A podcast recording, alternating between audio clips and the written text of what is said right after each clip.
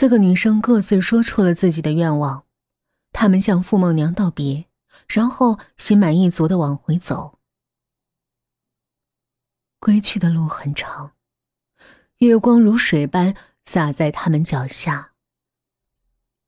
这里太静了，静的甚至有点恐怖。为了与恐惧对抗，艾琳走在最前面。大声的唱歌。突然，艾琳的声音变成了一声刺耳的尖叫，她全身抽搐了一下，然后拼命的甩着自己的长发，像个疯子般狂奔起来。大家愣了一下，好不容易追上了艾琳。杜峰把颤抖的艾琳抱在了怀里，轻轻的抚着她的头发。在这种安慰下，艾琳抬起漂亮的脸，惊恐的说。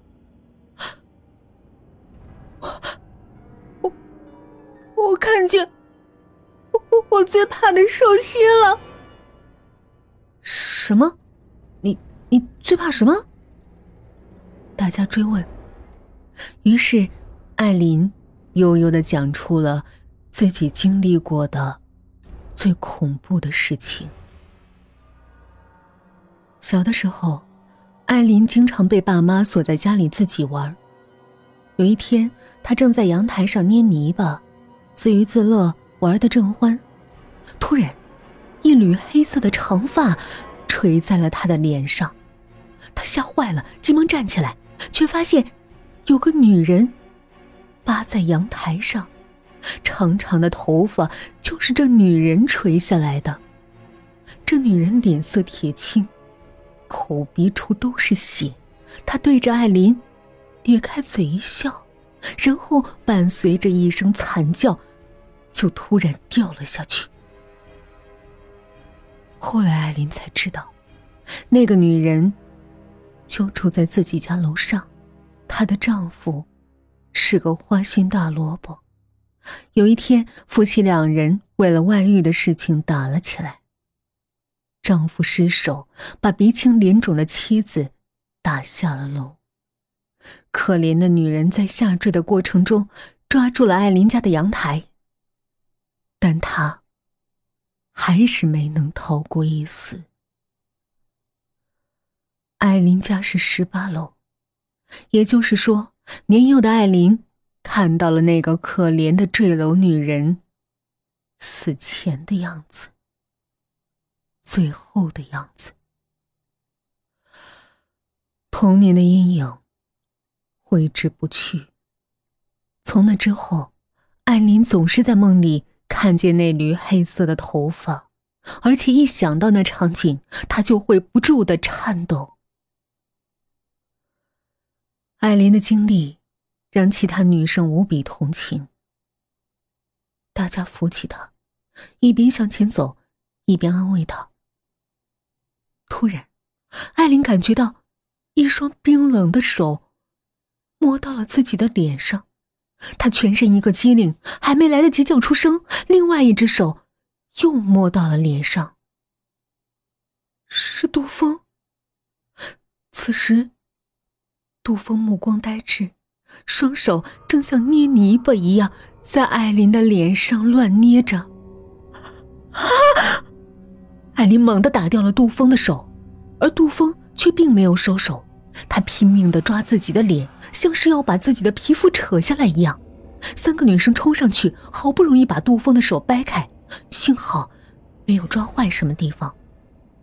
但是杜峰那恐惧的表情却令人难忘。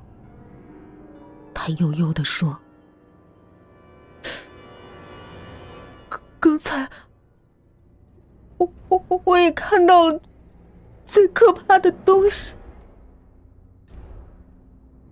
原来，杜峰的爸爸是一名尸体化妆师。由于工作的时间久了，他的爸爸开始有些变态了，经常会把各种化好妆的尸体照片带到家里来，贴满整个墙壁，然后在午夜独自欣赏。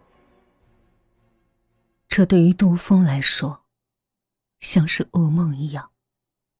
他之所以努力学习，而且对好工作如此渴望，就是希望能早点脱离这个可怕的家庭，脱离变态的父亲。据杜峰回忆，在他还小的时候，不理解父亲是做什么样的工作，于是他吵着闹着要去父亲的办公室玩，而父亲也就带他去了。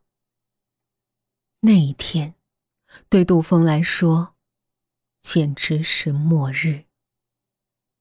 年幼的他走到一排排蒙着白被单的尸体中间，快要被冰冷和恐惧吞没了。他哭着叫着要离开，可父亲根本不理他，只是低头工作。这个时候，杜峰看到。父亲描绘着的那具尸体，居然转过头来对着自己诡异的笑了。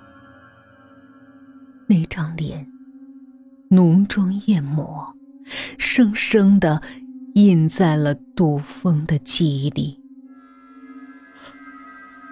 刚才，就就在刚才，我我我又又看到了那张。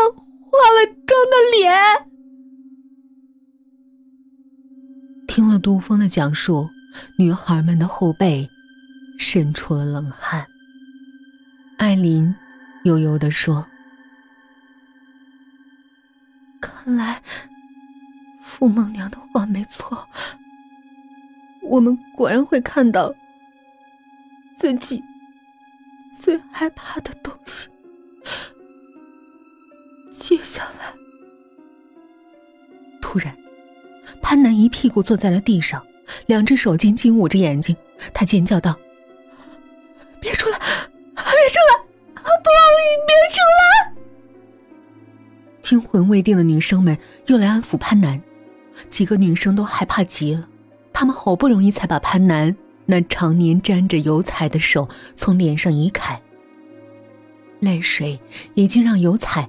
印到了他脸上，使得月光下的潘楠看上去十分的吓人。我又看到那个女人了，她要从画里从画里出来了。原来，潘南热爱的美术曾经给他留下过阴影。小时候。潘南的邻居家有一幅名画，远近闻名。有段时间，邻居的妻子失踪了，谁也找不到她。警察怀疑是邻居杀妻，但是他们一次次的来搜查，却什么都没找到。有一天，潘南正好在邻居家玩，百无头绪的警察又来了。他们盘问了一会儿，然后目光突然落在了名画上。这幅画很贵，我们都知道，所以我们每次搜查都没碰过这幅画。这一次，邻居急忙制止：“这么好的画，碰坏了，你们赔得起吗？”警察们犹豫了。正在这时，名画里突然渗出血来，宣纸上晕染了红色的一片，接着。一只手从宣纸里伸了出来，那手上的肉已经发出腐烂的气味，整面墙壁似乎都在发抖。一个女人半腐的身体从名画后面挤了出来，她的脸已经塌陷，眼珠就要滚出来。原来。